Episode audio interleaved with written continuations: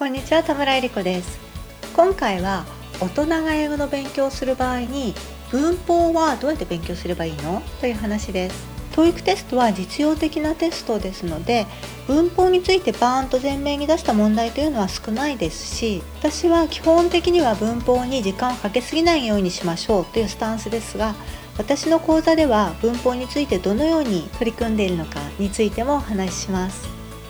TOEIC 研究室。聞くメルマガをお届けします。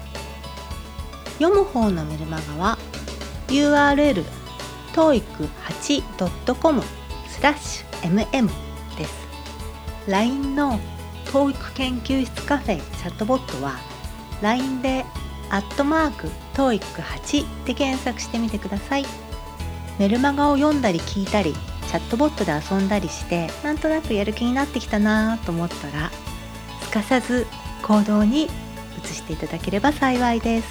今回は文法の勉強の仕方についてです。それでこれはね大人の方の話になります。学生さんの場合はこの授業なりテストなりある程度ねどこにどう時間を割り当てるかっていうカリキュラムが組まれた中で勉強するわけですからそのカリキュラムに乗っかって勉強された方が時間のコスパでいって効率がいいのではないかなと思います。今回は大人の場合の話です。日本で日本語環境の中で育って日本の中学校高校に通って一度ね英文法の授業は受けたことがあるという場合を想定してお話しします。文法は習ったけれどももう忘れているよという場合はですね1週間でざっくり復習してください。これね1週間というのがポイントです。もう全然完璧にする必要はないので薄いね中学校文法の問題集なり参考書を1冊手に入れて一通り全ての項目に目を通します。ここで完璧に理解しようとか全部覚えようとかしなくて構いません。こう例えば現在完了形って言われたらあーなんかあったなって思い出してその文法の方をパラパラめくってその項目を開けるぐらいまでになれば十分です。この段階では OK です。そしたらその後は文法に費やす時間をこれ人によってね違いますけれども1日に費やす英語の時間のうち半分以下にされるといいです。もうちょっとね中上級者になってきたらもう文法だけに費やす時間は1割以下でいいです。でそれ以外の時間はもう習うより慣れろと言いますがたくさん英文を読んだり聞いたり音読したりリピーティングしたりそれから問題を解いたり直接ね TOEIC テストでしたら TOEIC 用の問題集を解いたり TOEIC に出てくる英文を読み込むこと。そこにねより多くの時間を当てることをおすすめします。読み込むといっても全ての文章一文一文について構文解析していたらすごく時間がかかってしまうのでそれもねおすすめしません。まずは習うより慣れろで量をこなすこと。回数をこなすこと。それにプラスして自分にとっての強化ポイント。文法のね項目の中でこの項目ちょっと苦手なので強化しておきたいなという項目があったら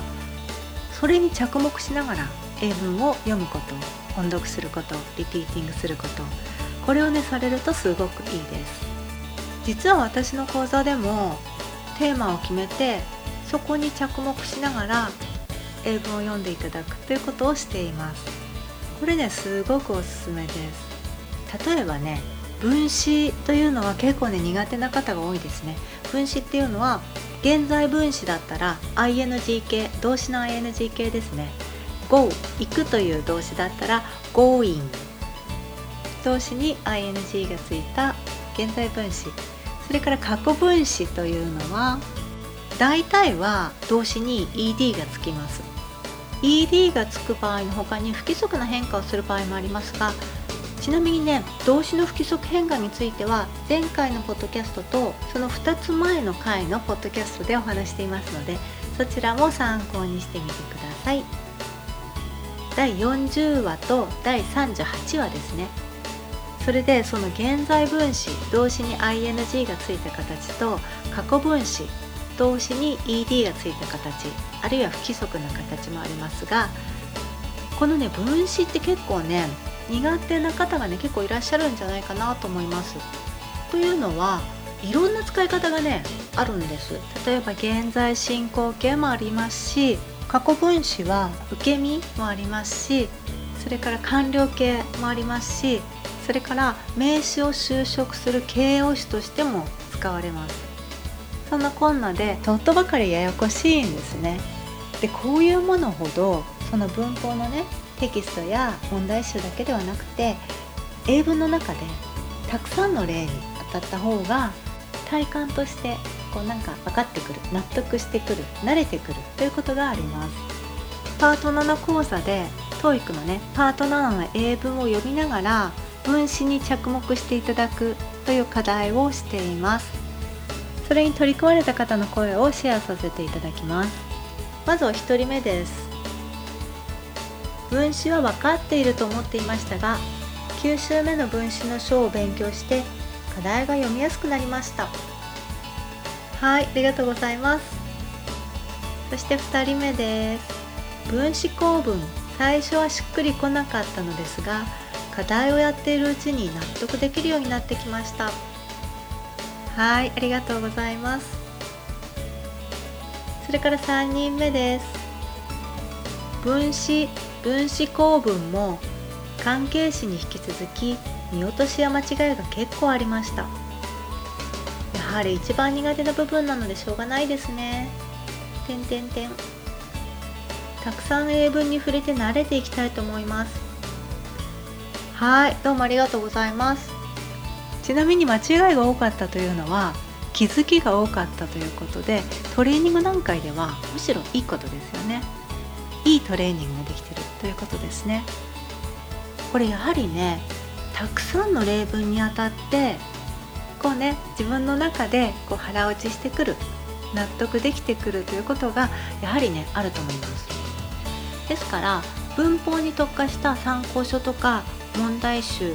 それのみで理屈だけで全部考えるのではなくてたくさん英文にあたってその中でたくさんのね実際の使用例にあたって慣れていくということも非常に大切だなと思います。